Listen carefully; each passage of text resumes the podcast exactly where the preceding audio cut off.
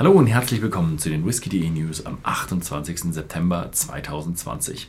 Und es gibt wieder eine Reihe spannender Nachrichten, darunter viele Abfüllungen und diesmal auch zwei Rechtsstreit. Okay, wir fangen gleich mal an mit einem kleinen Update. Letztes Mal habe ich euch ja gesagt, es kommt ein neuer Macallan Edition Number 6 und jetzt wissen wir, wie die ja, Edition heißt. Sie heißt Tales of the Macallan River und es geht um den River Spey. Es ist die finale Ausgabe der Macallan Edition und hat 48,6% Volumen und wurde aus fünf verschiedenen Fassarten zusammengestellt.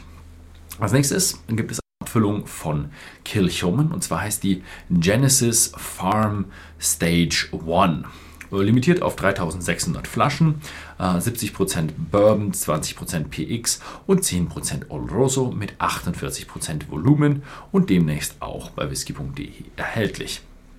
Dann haben wir noch neu den Glen Scotia Sherry Double Cask Finish mit 11 Jahren, eine limitierte Abfüllung First Fill Bourbon mit Finish in PX und Oloroso Fässern 54,1% Volumen und auch demnächst bei whisky.de erhältlich.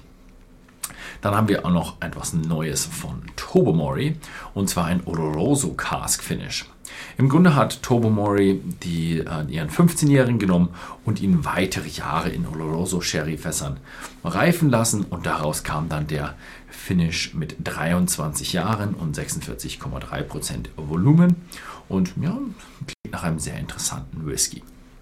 Dann gehen wir nach Irland und das Tullamore Visitor Center wird geschlossen. Nicht wegen der Pandemie, sondern weil es ja umgezogen wird. William äh, Grant Sons wird nächsten Monat das Besucherzentrum schließen und es nächstes Jahr in der neuen Tullamore Brennerei wieder eröffnet. Dann haben wir einen, ja, oder mehrere äh, Whiskys und zwar von Old Forester. Die feiern ihr 150-jähriges Jubiläum und die bringen drei Bourbon Batch Whiskys auf den Markt. Und äh, die ja, feiern das Datum, an dem Gordon ähm, Gavin Brown seinen ersten Bourbon in Fässer abgefüllt hat. Also das war der erste Bourbon, der nicht in Fässer, in Krügen oder in Fässern sondern in Flaschen, Entschuldigung, habe ich mich versprochen, in Flaschen abgefüllt wird. Das war damals eine Revolution. Heutzutage ist das absoluter Standard. Jeder Batch wird ungefiltert und in äh, ja, Chargenstärke abgefüllt, ist aber leider nur in äh, USA erhältlich, wahrscheinlich nicht international. International und ab Oktober kann man den drüben in den Staaten kaufen. Jetzt komme ich zu den zwei Rechtsstreiten. Und wir fangen an mit Halewood gegen Sazerac. Und Halewood verliert gegen Sazerac. Und die haben einen Rechtsstreit gehabt um die Marke äh, Eagle Rare. Denn sie haben ihren ersten Bourbon American Eagle genannt. Und Sazerac, den die Marke Eagle Rare gehört, das Eagle Rare gehört zur Brennerei Buffalo Trace. Und die haben sie dann verklagt und auch gewonnen. Der nächste Rechtsstreit geht um diese Flasche hier und zwar um den Jack Daniels Tennessee Old Number 7 oder Jack Daniels Old Number 7 Tennessee Whiskey. Und da gab es eine Firma, die hat ein Hundespielzeug hergestellt.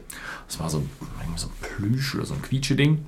Und ähm, da hat dann Brown Foreman die verklagt und auf dieser Flasche war dann schwarze Aufschrift und äh, da stand dann drauf The Old Number Two on Your Tennessee Carpet. Also Number Two ist in Amerika groß aufs Klo gehen, heißt das ungefähr.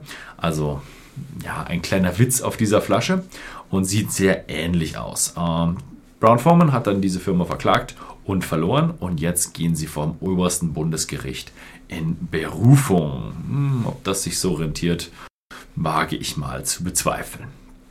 Dann haben wir noch Nachrichten aus dem internationalen Markt und zwar der Naketu, äh, Nika Taketsuru Pure Malt kommt auf den Markt. Wir haben ja schon berichtet, vier Abfüllungen wird es zum 100-jährigen Hochzeitstag der Nika-Gründer ähm, geben.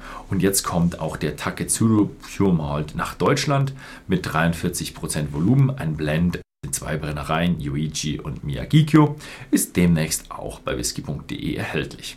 ja, das war's mal wieder diese Woche. Vielen Dank fürs Zusehen und bis zum nächsten Mal.